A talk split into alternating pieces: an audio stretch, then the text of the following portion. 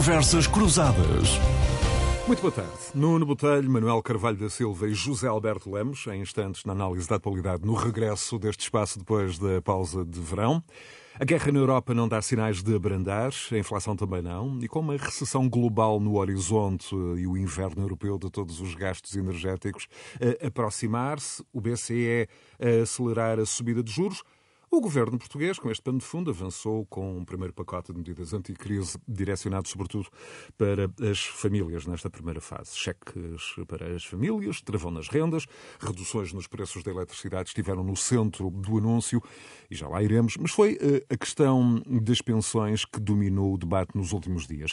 Aparentemente, quando em junho o primeiro-ministro garantiu que ia cumprir eh, as eh, regras da atualização anual de pensões em 2023, como ironia ironizava o Expresso, António Costa estava a ir além das suas possibilidades. Com a inflação a acelerar e a superar recorde atrás de recorde, aplicar exatamente as mesmas regras implicaria um aumento sem precedentes na história e a criação de um enorme encargo permanente para as contas da Segurança Social. Passado junho, a solução encontrada em setembro fica eh, no meio. Os pensionistas terão as verbas a que têm direito, mas distribuídas de outra forma com esta opção, esta fórmula, a salvaguardar os rendimentos dos pensionistas no curto prazo mas não a lei que o governo eh, garantia aplicar. Trata-se de uma lei de 2008, criada pelo então ministro Vieira da Silva, em que as reformas são atualizadas em função da evolução do crescimento económico e da inflação. Desde então a lei já foi suspensa durante a troika, a sua aplicação, evidentemente, e antes disso em 2009 na recessão, para evitar um corte nominal no valor das pensões. Mas esta lei já teve eh, aumentos extraordinários, eh, já os permitiu, como em 2016 e 2022, para garantir a subida mínima de 10 euros às pensões mais baixas. Um cenário complexo, como vemos. Bom, resumindo esta longa história, que será do conhecimento de boa parte dos nossos ouvintes, se a promessa de Casta fosse cumprida, o Orçamento da Segurança Social teria uma despesa média acrescida de 2,15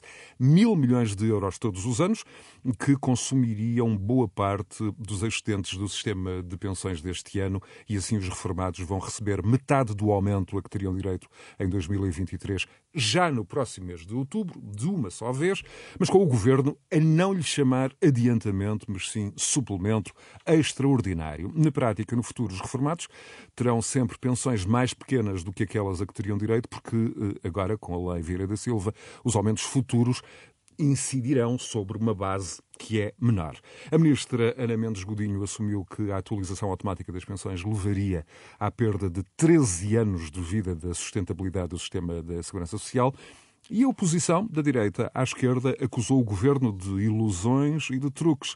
O Expresso avançou, entretanto, que a regra do cálculo das pensões vai mesmo mudar, é a intenção do governo, e que eh, o Executivo só decide em 2023 se repõe o poder de compra dos reformados. E à Renascença, Luís Montenegro, no meio das críticas ao que disse de serem as ilusões criadas pelo governo, admitiu abertura para eh, debater uma futura reforma da segurança social.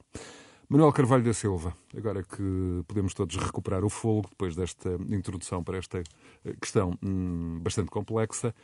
Manuel, bem-vindo. Como é que olha para a gestão política de toda esta questão e, evidentemente, também para a sua substância? Hum, enfim, uma questão que, em bom rigor, reabre mesmo uh, o debate sobre o modelo de pensões no futuro. Bem-vindo cumprimentar os nossos ouvintes neste, neste período pós-férias, cumprimentar os meus companheiros de painel e, e, dizer que a exposição que o José colocou é importante para todos os ouvintes reterem. Eu, eu uh, respondo à primeira questão que me coloca, que é. No fundo, a análise de, do, das posições do governo, da forma como apresentou as coisas, eh, falta uma parte em relação àquilo que pode ser a dinâmica geral para a sociedade portuguesa, porque falta a parte relativa às empresas, que estava claramente dependente de, de, decisões que estão a ser tomadas a nível europeu e, portanto, o governo tinha que adiar aqui por uns dias. Mas eu direi, em relação a esta primeira questão, que eh, o governo pelas manipulações, pelas habilidades que, que, que utilizou para a apresentação das suas propostas, hum, está a produzir três efeitos: a destruir o seu capital de confiança à luz do que foram os compromissos eleitorais e programáticos que assumiu, ampliar suspeições e, e, depois passamos ao concreto eh, sobre instrumentos fundamentais do Estado Social de Direito Democrático, como são o Serviço Nacional de Saúde e o Sistema Público Universal e Solidário da Segurança Social, já lá vou, e a contribuir para o aumento discreto da democracia, porque quando se usam argumentos falaciosos e se persiste neles, eh, isto eh, isto, isto, eu diria, os portugueses merecem respeito, todos. Os que sabem tanto de economia e de leis quanto os governantes, como os que só possuem conhecimentos básicos. E, e, e isso não é tido em conta pelo governo. E isto vai ter efeitos. Isto serve para despachar situações de momento, mas tem efeitos a prazo. Passando ao, ao concreto. Em relação às manipulações, elas foram diversas, mas o mais chocante ou o mais relevado é aquilo que foi dito sobre as pensões, o que foi apresentado que não correspondia ao, impacto objetivo, e muito menos esta dimensão toda que o José acabou de expor e que dá como adquirido, dá-se como adquirido que vai haver uma, uma reforma do sistema da segurança social. E, e, e, peço desde já desculpa pela longa introdução, Manuel, mas, mas, mas de facto havia aqui elementos noticiosos que eram quase sim, incontornáveis. Claro, o, a até a nomeação ou a tomada de posse do, do novo ministro da, da, da saúde, conhecido saúde. na sexta-feira. Mas eu ia dizer, primeiro, em relação, aos, às, em relação às pensões, passemos então a. Há considerandos anteriores que é preciso fazer o, governo usou muito e, e, e pessoas, comentadores próximos do governo usaram muito a ideia de que isto é uma situação extraordinária portanto, há condicionalismos que não imaginávamos. Sim, é evidente que há, mas não são iguais para todos. Para acionistas de empresas que aumentam preços à vontade, até uma oportunidade para brutal apropriação de riqueza. Mas, mas, de facto, é um contexto extraordinário. E eh, em contextos extraordinários, por exemplo, a delicadeza sobre a discussão da aplicação de leis aumenta. Não é? Porque em situações de exceção e de restrições é mais delicada a aplicação das leis e é preciso agir para salvaguardar a democracia e fazer-se tudo o que for possível para o equilíbrio entre o económico e o social. E o governo eh, não tem isso em consideração. Pois, em relação às pensões, antes de mais é bom dizer que o Primeiro-Ministro tinha assumido compromissos, há, há, há gravações de, do, do Primeiro-Ministro a comprometer-se com uh, uh, o cumprimento da, da lei em vigor, mas também o próprio Presidente da República, não nos esqueçamos também. Aliás, esse até falou de, até quantificou quanto é que os reformados iam ser aumentados, do ponto de vista geral. E, portanto, não se pode fazer isto, não se pode ludibriar, não é a mesma coisa. Toda a gente sabe, não é? A base que fica para o futuro, a base das pensões, é inferior àquela que seria se aplicasse a lei, através destas medidas que o, que o governo adota. E, e, e, e há uma, uma observação a fazer. Quando a ministra diz e permita-me citar, se nós aplicássemos esta fórmula sem mais nenhum critério, nós perdíamos automaticamente, logo em 23, cerca de 13 anos, que supõe de, de, de equilíbrio para a sustentabilidade do, do claro, Isto é um disparate político e técnico. É, para se prever o que vai acontecer nos próximos 13 anos, é preciso introduzir variáveis relativas à demografia, ao emprego, aos salários, a outros eh, elementos estruturais da economia que nem a ministra nem ninguém neste momento está em condições de fazer. Mas há uns, dois factos que devem ser relevados. É que a segurança social, muito bem, foi o ancorador fundamental para a aplicação do layoff em, em, no, na resposta à pandemia. E isso salvaguardou milhares e milhares de empregos. E em segundo lugar, nós estamos no segundo ano contínuo em, contínuo em que aumentam as receitas da Segurança Social.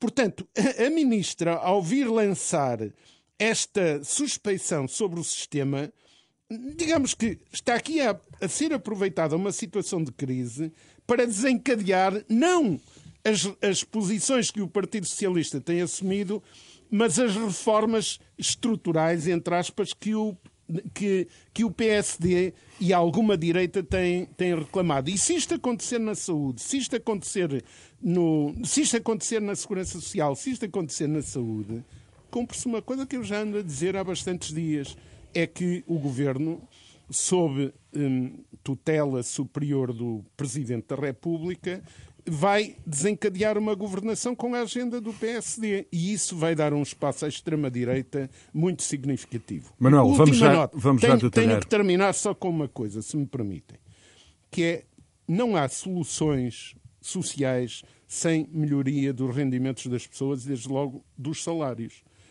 E confirmar que não se atualizam os salários face às perdas. Tenham presente, tenhamos todos presente isto. A remuneração bruta mensal média entre junho de 21 e junho de, e junho de 22 cresceu 3%, enquanto a taxa homóloga de inflação se situou em 8,73% e continuou a crescer.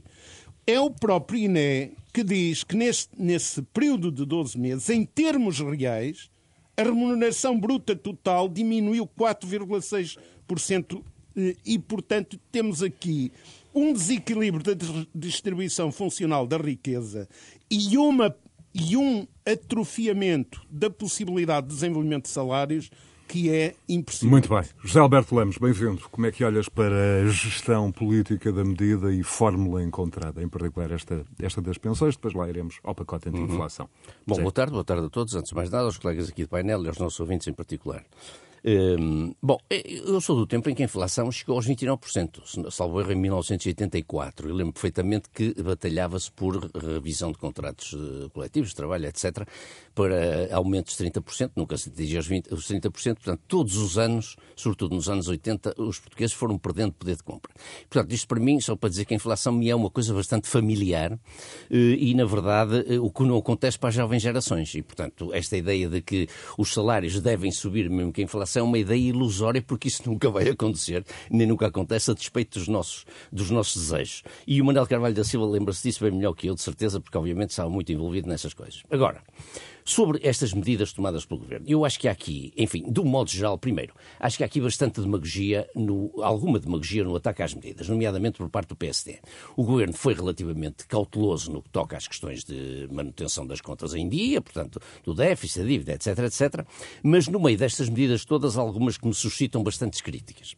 A primeira é a seguinte, acho um verdadeiro disparate um, um, um cheque de 50 euros universal para toda a gente que tenha filhos abaixo dos 24 anos. Quer dizer, não faz nenhum sentido que as pessoas que têm dinheiro, que ganham bastante dinheiro ou até que são ricas, recebam 50 euros por cada filho com menos de 24. Isto é um disparate total, porque está-se a desperdiçar dinheiro para pessoas que não, não precisam dele, está-se até a contribuir para aumentar a inflação, para aumentar o consumo, que por sua vez aumenta a inflação. Primeiro disparate.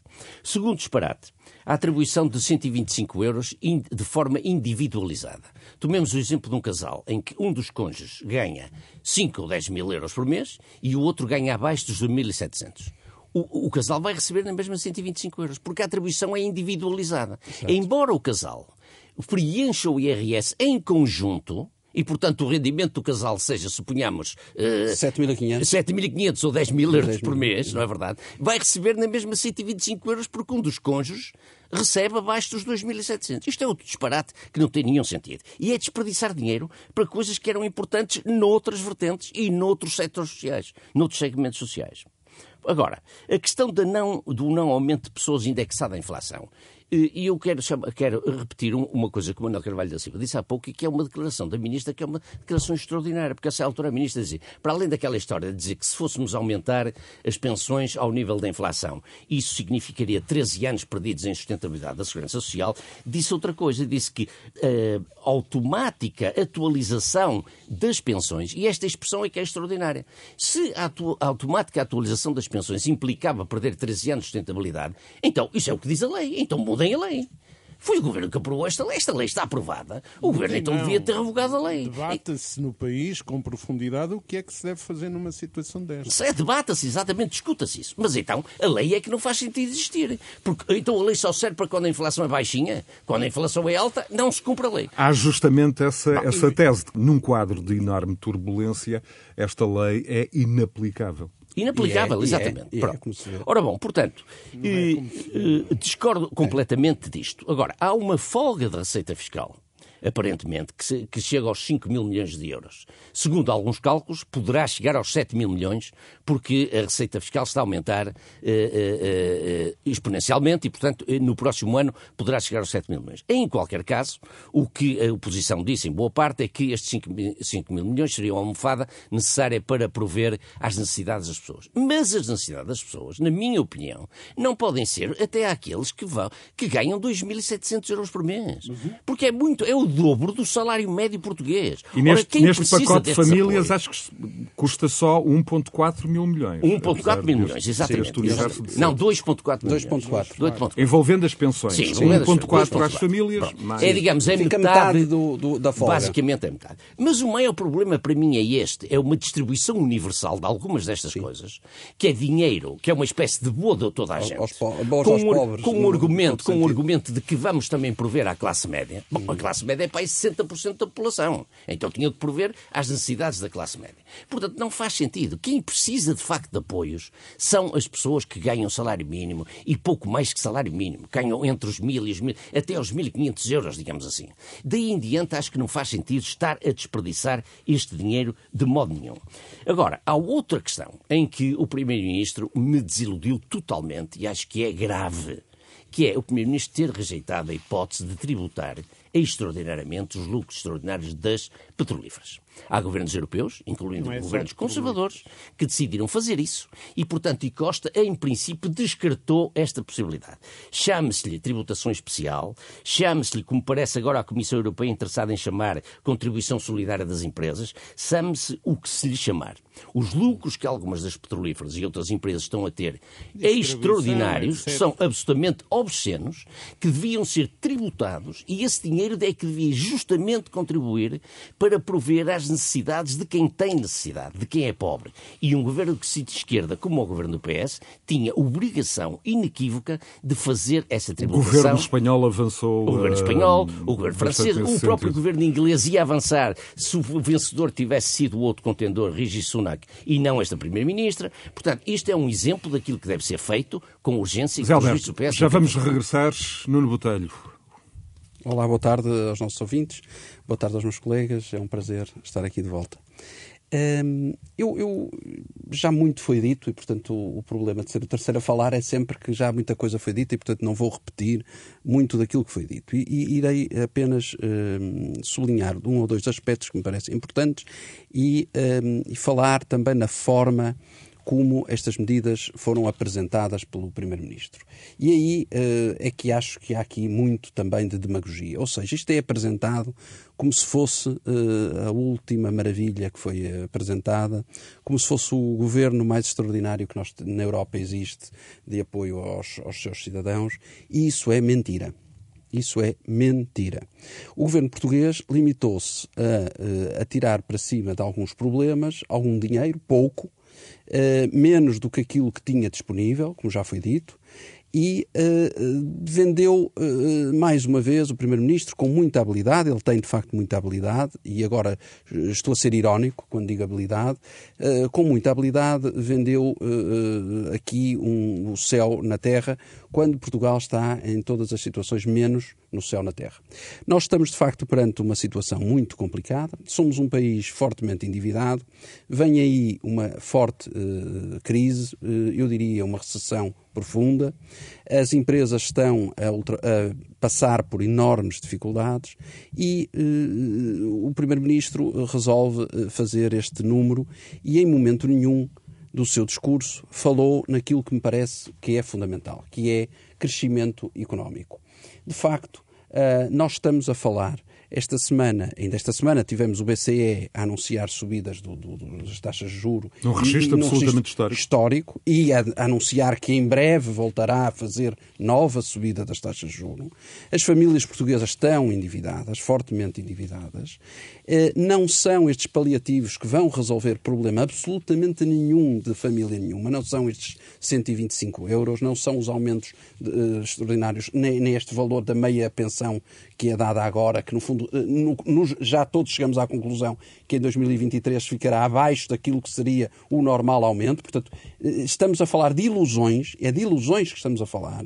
Mais valia que o Sr. Primeiro-Ministro explicasse aos portugueses que Portugal não tinha condições de fazer ou ir mais além do que aquilo que está a ir. Isso é que me parece, neste momento, que tem que existir de uma vez por todas.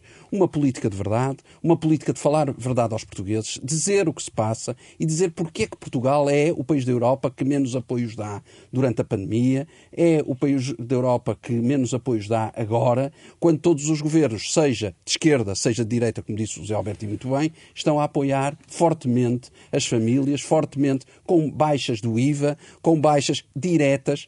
Claro que este, esta, esta medida tem aqui um condão e uma coisa positiva. Eu não tenho só coisas negativas. Eu realço, por exemplo, como positivo uh, o travão, digamos assim, de aumento das rendas acima de 2%. Isso é positivo, acho que é uma coisa muito positiva. Tem também. E a, a contrapartida a, dada aos, aos, aos aos proprietários. É, é, é o que é. Esse IRS é positivo. Portanto, nós estamos a falar, isso é positivo. Eu, eu, eu acho que é positivo. Agora, nós temos que referir também uma coisa, que é há também aqui uma tentativa, de uma vez por todas, de acabar com a história do cheque eh, gasolina, do cheque não sei quê, e dar o dinheiro parece-me melhor do que estar. Oh, mas eu mesmo assim acho que poderia ter sido muito, ir muito mais além, por exemplo, na baixa do IVA. Uh, a questão da baixa do IVA que, foi proposta pelo Sr. Primeiro-Ministro é mais uma ilusão que a proposta, porque aquilo que está a, ser baixo, proposto baixar é de facto ínfimo ou absolutamente ridículo comparativamente com aquilo que é a fatura de todos os portugueses e, portanto, não baixa nada. Uh, e, portanto, eu entendo que nós deveríamos entrar de uma vez por todas num ciclo. Agora que estamos a entrar numa crise e numa recessão, era também aqui uma oportunidade que António Costa está perder, de aparecer aos olhos dos portugueses como alguém que fala a verdade, como alguém que quer de facto ficar na história, como alguém que quer alterar este paradigma e mudar o país. Nuno. E, e porque de facto, em momento nenhum, nós ouvimos falar em crescimento económico. E esse é que é, para mim, o grande paradigma que é preciso mudar. Vamos já falar de crescimento económico quando falarmos sim. das empresas, mas eu gostava também de te ouvir sim, sim. Eh, sobre esta questão das pensões, porque, como já vimos, eh, de resto pelas intervenções do Manuel Carvalho da Silva e do José Alberto Lemos, este episódio eh, recentra ou coloca de novo no foco o debate sobre a questão da segurança social, da sustentabilidade futura do sistema, um debate que não tem sido feito com profundidade nos últimos últimos anos em Portugal. Mas... É uma matéria de enorme sensibilidade social os cientistas políticos não deixam de lembrar que os pensionistas são o eleitorado mais fiel do PS, talvez claro. o responsável claro. pela maioria absoluta, Sim. da mesma maneira que terão abandonado o PSD depois dos cortes na altura da Troika. Exato. E este debate mas, terá eh, de ser é feito. Um Temos motivo. também a entrevista esta semana, eh, que de resto está disponível em rr.sab.pt, de Luís Montenegro Sim. à Renascença, mostrando-se disponível eh, para fazer este debate. O Presidente da República também já avisou que quer quer uma discussão aberta no Parlamento sobre a questão e ainda o dado não negligenciável do Partido Socialista ter maioria absoluta e poder avançar nesta questão, eh, eventualmente Sim, Mas isso era se o Partido Socialista quisesse mudar alguma coisa. Eu, eu, tenho muitas dúvidas que o Partido Socialista queira, neste momento, com maioria absoluta na mão, mudar seja o que for e alterar alguma das coisas que seja. Agora, não há dúvida nenhuma que com o inverno demográfico que nós temos, com cada vez menos pessoas a contribuir para a segurança social, com cada vez a população cada vez mais envelhecida e a viver cada vez mais tempo, não é difícil perceber que nós estamos perante um problema gravíssimo de sustentabilidade da segurança social.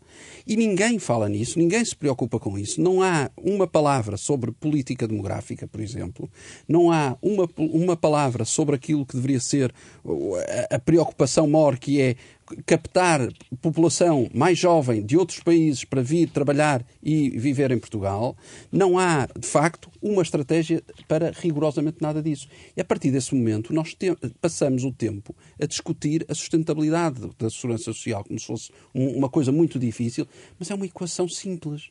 Não é possível continuar a aguentar e não vai ser possível, porque quem paga é muito menos do que quem recebe. Não é possível. E, portanto, esta equação está inquinada à partida. E se nós nós encararmos com verdade, isto não é possível. É preciso falar a verdade aos portugueses. É preciso encontrar outras soluções.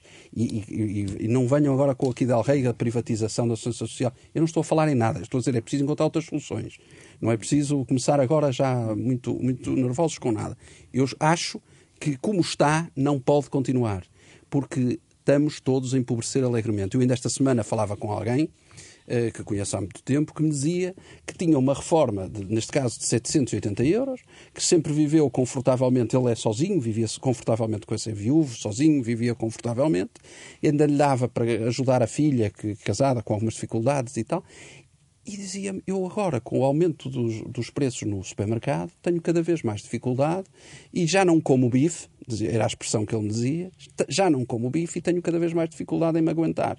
E, e, atenção, estamos a falar de uma pensão de 780 euros, não estamos a falar das mais baixas até. Esses é que são as pessoas que precisam de Esses é que precisam dos apoios. Não são os que recebem 2.700 Exatamente, claro que não. Eu concordo inteiramente contigo, Zé Alberto. Eu, desse ponto de vista, não posso mas estar neste mais caso, de acordo. objetivamente, estamos a falar mas, dos, mas, dos mas, pensionistas, mas, do Manel mas sou também. eu que sou tido como direita. E sou eu que sou tido como direita. Mas estou com essa preocupação como tu. Agora, acho é que isto não está bem, de facto. Porque não se está a falar a verdade não se está a falar a verdade. Manuel, Zé Alberto, como fazer este debate sobre, sobre, sobre as pensões, sobretudo aquela questão sempre sensível da fixação de tetos máximos um, e, eventualmente, tetos mínimos também? O sistema ou é sistema público universal e solidário, ou o que vai acontecer e, portanto, e, e, e, com isto não estou a dizer que não é preciso reformas. A segurança social é uma, tem que ter reformas contínuas. Não há. Eh, constantes se, adaptações ao, ao, constantes às, adaptações às circunstâncias. Às, sim, senhor, claro, circunstâncias claro, sim, e, e, soluções de, de médio prazo. Portanto, há uma dimensão de curto e uma dimensão de médio. Não há soluções à la longue. É, é célebre a frase do, do, do António Guterres, por, por, quem, por quem até tenho simpatia, quando era Primeiro-Ministro e, e, e, se fez a reforma da Segurança Social e ele afirmou ao país solenemente que estava resolvida a sustentabilidade da Segurança Social para os 50 anos seguintes. Isso é um disparate. Agora, sejamos verdadeiros. Eu discordo de algumas considerações que o Nuno já começou a colocar. Porque eh, é verdade e é indispensável haver preocupações sobre o futuro por razões diversas que já foram enunciadas, podia acrescentar outras, não temos tempo. Isso é justo, é necessário. Mas partamos da realidade. A segurança social foi que sustentou a aplicação do layoff perante a pandemia. Claro. Foi a segurança social, e podia não ser como não foi noutros países, foi o Orçamento de Estado, foi a segurança social que permitiu salvaguardar milhares e milhares de empregos. Muito bem. E o ano passado e este ano, as receitas da Segurança Social cresceram muito mais do que estava previsto e, e os resultados positivos da gestão da Segurança Social são maiores que há uma série de anos. Essa é a realidade de hoje. Sim. A partir daqui discuta-se. Mas é sobre a realidade, não é sobre cenários. E o crescimento económico? O crescimento económico é outra das variáveis. Ah. Variáveis, já falámos aqui sim, sim. do emprego, dos salários, da, da, demografia, do crescimento económico, tudo isso tem que ser colocado. E o crescimento económico e a distribuição da riqueza. Não sim. é só o crescimento económico. E, e, é aqui que entram algumas das considerações. Já agora, o, o, o José Alberto dizia eu conheço bem os, os, os, anos de inflação elevada, conheço e fiz muita negociação nessa altura. Exato. Mas a propósito da, da inflação, já agora, há uma. Como um dos cidadãos, ou grande parte dos cidadãos não sabe, mas há uma, uma, as soluções e os resultados são totalmente distintos quando falamos de inflação passada ou de inflação previsível, ou seja, de futuro. E muitas vezes as negociações jogaram com essas duas realidades que são distintas Exatamente. para encontrar equilíbrios que não desgastassem os salários. E, e portanto, não, não não façamos, não há aqui um. Essa, essa era a chave um dessas, dessas negociações um, que o Manuel protagonizou, em particular na década de 80. Estamos a falar da década de 80 Sim, década em particular. De 80 e mesmo no início dos anos 90, 90. esta questão, recordo-me que o acordo em torno do acordo de concertação de, de, negociado em 90. Mas aí na década de 90 seguintes, a inflação já não tinha um, este caráter não, já não tinha tão devastador tão, eh, claro. e de erosão a que o Zé Alberto se referia era, há pouco. Sim, mas ainda ainda era, ainda houve no, início dos anos 90 algumas situações delicadas, apesar de já não ser isso, como vocês dizem, e é verdade. Agora, deixem-me só acrescentar aqui eh, eh, três preocupações. A primeira, claro que há nestas medidas algumas dimensões positivas. Claro que há desequilíbrios e que há uma tentativa do governo de ganhar simpatia a partir da distribuição de, generalizada de, de verbas pequenas, não é? Só aí uma, uma personagem... Manel, deixe-me só abrir um, pequeno, um, pequeno, um pequeno parênteses para conforto dos nossos ouvintes. De acordo com os cálculos do Ministério das Finanças, as medidas vão chegar a 5,8 uh, uh, milhões de adultos, 2,2 milhões de descendentes e 2,7 milhões de pensionistas. Aí, Está quase toda a sim. população portuguesa sim, com, e há uma com coisa, aqui envolvida. Quando falamos em positivo... Vai contribuir para a inflação. É, Exato. É positivo não, mas não vai contribuir para... Não, as pessoas que não precisam oh, vai, oh, Manel, porque nós consumir mais. Nos, claro. outro, nos outros países está a ser dado, aliás, como o Nuno referiu, nós não podemos Sim. ser contraditórios. Sim. Como o Nuno referiu, está a ser dado muito mais do que aqui. a nossa solução Mas eu também é falei em crescimento pequena. económico e há palavras Sim, para crescimento certo, económico. Mas deixe-me lá chegar, deixe-me lá chegar. Que não tem havido, não há. É um navegar à vista. Eu não estou, eu não estou, não estou contra, não estou contra, digamos, eu o, o, o, o que eu digo é Eu não estou a dizer que está É o caráter universal de algumas destas medidas não fazem nenhum sentido. Exatamente. Claro. Nem diferença Exatamente. nenhuma essas pessoas. Fazem mais 50 euros, claro. menos 50 euros. Paguem, em vez de pagarem 125, Epa. paguem 250 estamos, àquelas que precisam. Estamos de acordo com o fundamental, mas deixe-me dizer duas razões. As duas razões são por um lado, chegar a muita gente, isto tem, tem o pressuposto de, simpatia, de, de ganhar simpatias. Claro. Mes, mesmo pessoas cuja que tenha alguma folga. E o Presidente da República havia insistido um, em várias Sim, ocasiões hum, na classe, na classe média. Deixo, deixo, até porque preciso de, mesmo, de, de o deixar. Mesmo, alguma, mesmo pessoas que tenham alguma folga, folga orçamental, porque há outros que precisam do dinheiro mesmo sendo pouco, porque não têm folga, como já foi dito, mas mesmo os que têm alguma folga, quando recebem uma ajuda que até agora não, não se sabia que ia existir, há um certo há uma certa satisfação. E depois há algumas coisas pontuais. Mas há dois objetivos. Há duas questões que, estão, que precisam de ser realçadas. Uma é essa, esse chegar a muita gente que o, o Primeiro-Ministro pode enganar-se, foi por aí que eu comecei há bocado, pode enganar-se porque despacha simpatias agora, mas a prazo pode não, não as ter, e é um engano. E por outro lado, isto é uma lógica de que Portugal é um país condescendente com a pobreza. Nós já tivemos tivemos, agora nos últimos dias, uma personagem da solidariedade caritativa quase a sugerir que se faça um curso de, de, capacitação das pessoas para gerirem os 125 euros. Nós, um dos males do país é este, da pobreza e da posição sobre a pobreza. Muito claro bem. que o primeiro-ministro tem um fundamentalismo, que é o da dívida, e é discutível. E há, neste contexto, algumas há até quem defenda, Manel, há quem que defenda que este pacote só surgiu uh, em setembro, um, eh, só surgiu depois do Ministro das Finanças sim, ter sobre sim, a mesa a receita extra do IVA para garantir sim, que não haveria derrapagens. Manuel, mas temos, que, de, temos que avançar. Temos que avançar, é, só, é exatamente por isso que é. Já foram referidas de passagem, mas há duas medidas que são importantes que foram uh, adotadas a nível europeu. Uma é o aumento das taxas de juros, cujas implicações ainda estamos muito longe de ver.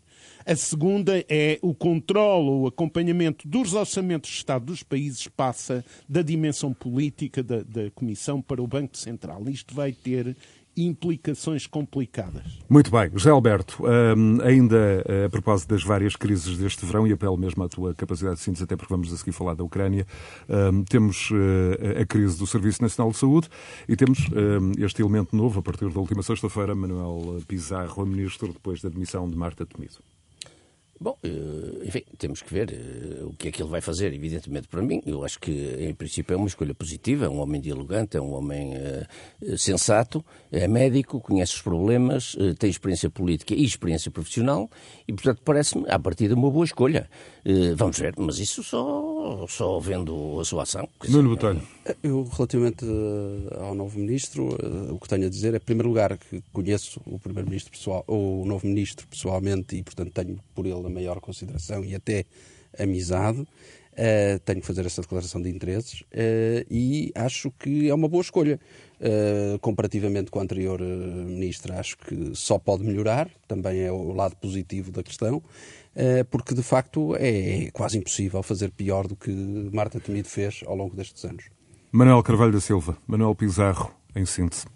Eu não, não avalio a, a, pessoa, até porque é uma pessoa que conheço desde a juventude. Sim, sim. Eh, mas, eh, e que merece todo o respeito, eh, o que eu relevo em relação à saúde é o processo que está em curso. E é curioso porque até até ao linchamento da Marta Temido, independentemente da apreciação que se possa fazer sobre ela, mais negativa ou mais positiva, eh, todos os dias os dramas de, de, do Serviço Nacional da Saúde e dos hospitais, etc., ocupavam horas e horas na comunicação social. Eh, a, a, ministra foi linchada. Eh, desapareceu só residualmente. Ou seja. Sim, mas os problemas estão lá, de facto. Os problemas estão lá pode, e o Serviço Nacional pois, de Saúde está numa pois, situação o dramática. Serviço, o Serviço Nacional de Saúde, se for nas tais reformas estruturais à direita eh, vamos ter uma, Bom, uma... à esquerda não tem tido grande resultado. A Europeia, e a Comissão à Europeia, esquerda, eu diria, eu diria que à esquerda eh, o resultado está à vista, não é? Não, o, o resultado está à vista. Temos Urgências avançar, fechadas, e vamos, obstetrícias, obstetrícias que não, não, não, atuam, vamos está à vista. Voltar a esta questão. Gente a morrer, Deixem-me deixem só recordar que a, a Comissão Europeia prometeu na última sexta-feira medidas sem precedentes para uma situação sem precedentes de crise energética que abrangerão todas as frentes e serão apresentadas hum, esta semana. Tudo isto para aliviar os, os, preços dos serviços energéticos, tendo evidentemente também como pano de fundo, já Alberto Lemos, sete meses depois, com o verão pelo meio, uma guerra na Ucrânia que foi desaparecendo dos noticiários, mas o conflito uh, militar uh, parece estar onde quase o deixamos, onde, onde, onde, onde estava. Como é que descreverias, em síntese, este impasse que, que se temia, sobre o qual tu vinhas alertando, de resto, desde o início, uh, vezes sem conta. Sim, exato. Eu venho alertando desde o início para a perda de importância e de relevância da, da guerra, na, no, enfim, no, no, na esfera pública. Um, mas agora o inverno vem. De, decorre de duas coisas. Uma que é o facto da guerra ter de facto estado num impasse antes do, verão, ou, ou, quando se chegava ao verão, e agora eh, o verão também ter sido um bocado eh, obliterada por, por ser verão, enfim, por ser agosto. Ora bom, mas não é verdade. Na verdade, a, a guerra está retomada, chamamos-lhe assim, de certo modo, é verdade que esteve num impasse militar, eh, está retomada neste momento. Aliás, eu cito o secretário da Defesa americano na passada quinta-feira, se não estou em erro, dizia esta coisa: a guerra está num momento-chave. Porquê é que a guerra está num momento-chave? Porque, na verdade, começou a ofensiva da Ucrânia no sul do país. E aquilo que se vai passar no sul do país é que vai determinar o desfecho desta guerra. Porque, evidentemente, o Donbass já estava ocupado pelos russos, eh, não está totalmente ocupado, mas está parcialmente, em boa parte mas ocupado. Mas pode ir ao ponto de dar uh, leverage, enfim, peso pode, negocial sim. à Ucrânia para pode, eventuais pode, soluções? e a única hipótese que a Ucrânia tem é conseguir expulsar os russos da faixa sul do país. Se conseguir isso, abrem-se, na minha opinião, condições para uma negociação e vai haver pressões internacionais para que essa negociação ocorra. O que é preciso ver é que Zelensky disse esta semana que já foram recuperados mil quilómetros quadrados de território. Há uma ofensiva a decorrer em Kherson, Aliás, os ucranianos parecem terem conseguido destruir a logística russa em Kherson, incluindo uns boletins de voto para um célebre eh, referendo fantoche para fazer com que Kherson voltasse, enfim, se, eh, se fosse anexado. Coisa. Há uma dificuldade russa em, digamos, em reforçar as tropas e renovar as tropas. Aliás, há na Rússia quem defenda a necessidade de uma mobilização geral, porque apesar de terem triplicado os salários para o recrutamento, nem isso está a resultar muito. Coisa que Putin isto... sempre negou, que não haveria essa mobilização em caso algum. Mas... Bom, e, e, e, ele pode confrontar-se com essa necessidade Exatamente, absoluta. Veremos mais se vai derrota, ou não. Mas isto também está a ter um, um, custo muito pesado em termos humanos para os ucranianos, esta contraofensiva no Sul.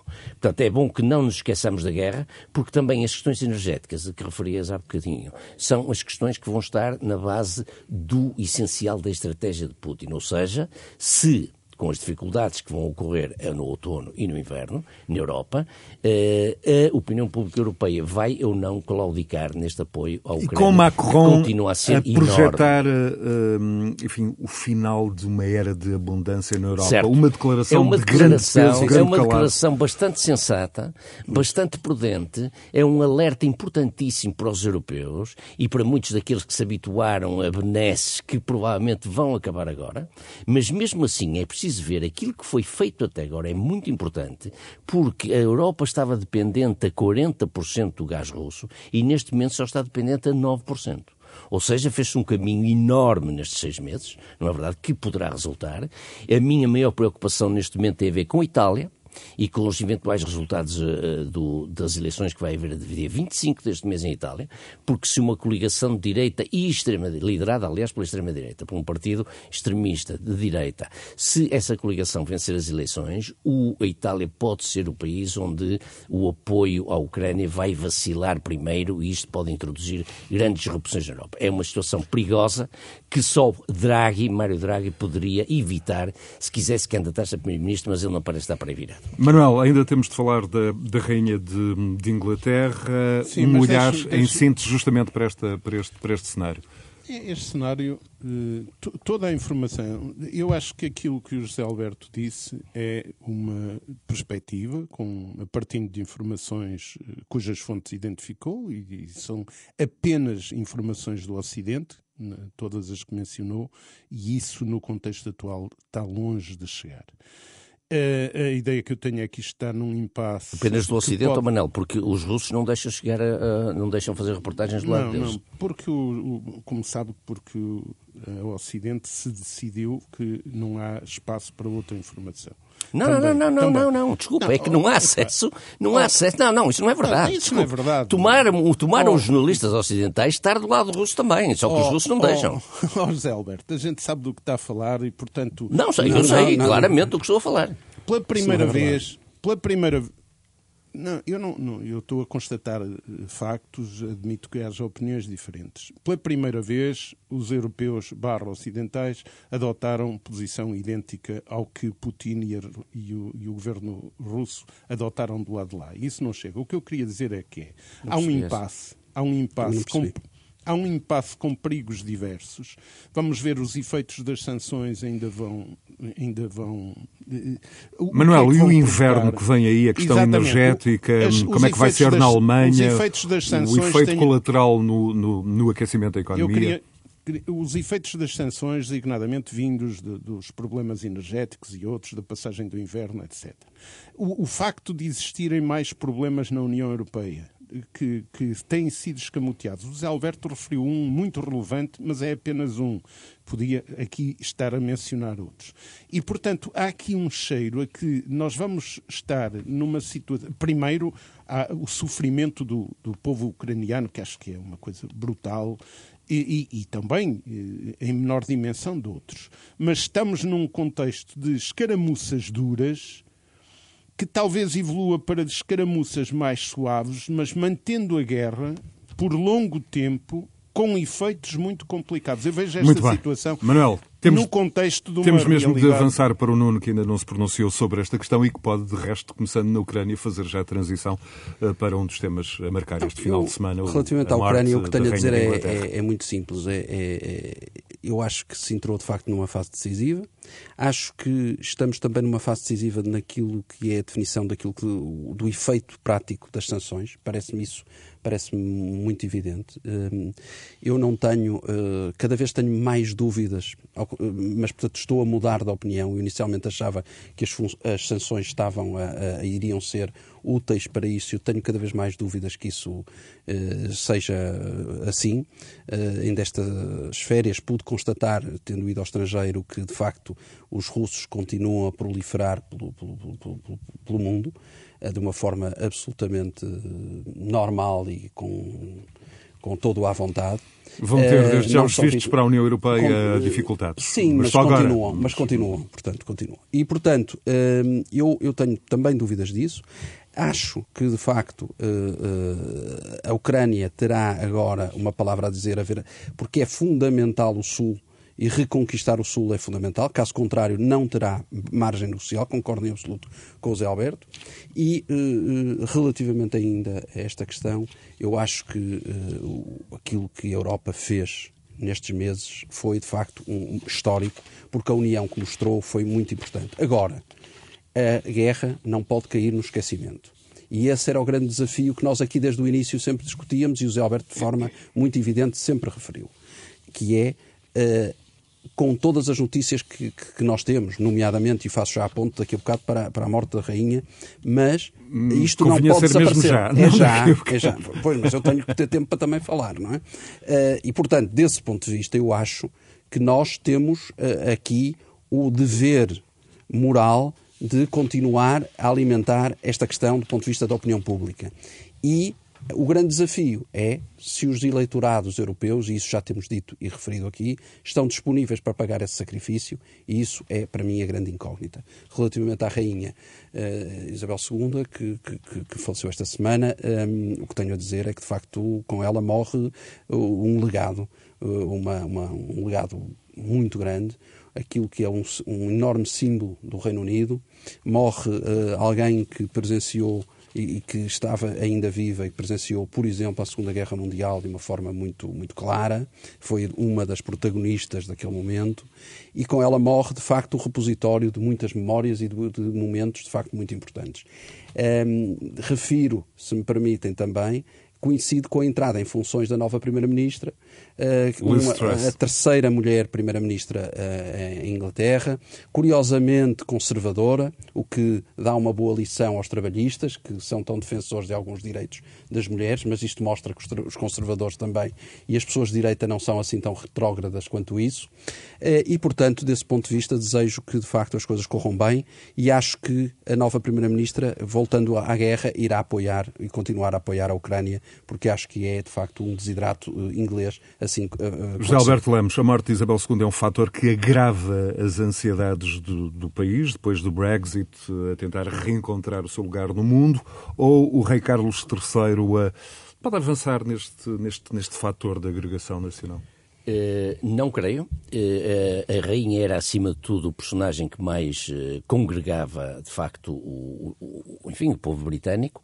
O rei é o rei Carlos, enquanto príncipe, foi um bocado controverso, fez algumas, fez várias declarações controversas ao longo da sua vida. É evidente que agora provavelmente vai ter um discurso mais consensual, mais abrangente e tal, mas é um personagem mais controverso. Basta vermos o tipo de digamos, de cobertura mediática que houve à morte da rainha para percebermos o quanto mundial era o seu simbolismo. Houve e o mundial era o seu irá haver, previsivelmente. Exatamente, para toda a gente, mesmo para Exato. aqueles que não têm nada a ver com o Commonwealth, mesmo para republicanos dos quatro costados, como é o meu caso.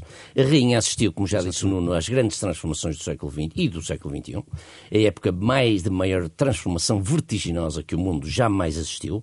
Começou com a perda do rol Britânia, portanto, quando Exatamente. ela nascia, a Inglaterra deixava de ser a, a, a, potência mundial, assistiu ao fim do Império Britânico, à Segunda Guerra, às mudanças na própria de hábitos e de, de, valores conservadores. Por exemplo, na própria família dela, quase toda a gente se divorciou. Exatamente. Desde irmãs a filhos, é. a netos, etc. 92 etc. anos horríveis. Ao, fre, ao, ao, Brexit, não é verdade? E teve sempre uma enorme dignidade no e, cargo. E muita resiliência. Um exercício de resiliência, de estabilidade é e de dignidade no cargo. Isto é importante sublinhar hoje, porque já houve e há dignitários internacionais que são absolutamente Manuel, o oposto disso. E, só, em jeito de brincadeira... e cito apenas o caso concreto desta semana de Bolsonaro, que teve a maior indignidade na celebração dos 200 anos da independência do Brasil, que não se podia encontrar maior contraste com a dignidade da Rainha Isabel. Manuel, sem dúvida, sem dúvida. 45 Mas, segundos. apesar de ter consta, eh, visto vários, vários eventos do século XX, não conseguiu ver, eh, isto é uma piada naturalmente, a construção do novo aeroporto de Lisboa. Manuel.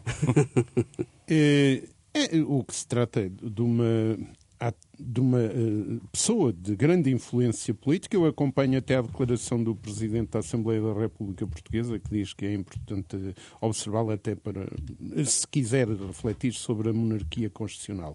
Eh, eu queria só acrescentar uma coisa. Ela, apesar de ter assistido a enormes transformações, a morte provavelmente poupou-a àquela que será mais dolorosa, eventualmente quebra do Reino Unido, sim, sim. Pela, pela, partição da Escócia. A civilizzação da Escócia. José Alberto Lemos, Manuel Carvalho da Silva e Nuno Botelho, disponíveis a qualquer hora em rr.sa.pt e também na plataforma agregadora de podcasts do Grupo Renascença, o uh, Podcast. Bom fim de semana. Boa tarde. Bom fim de semana. Conversas Cruzadas.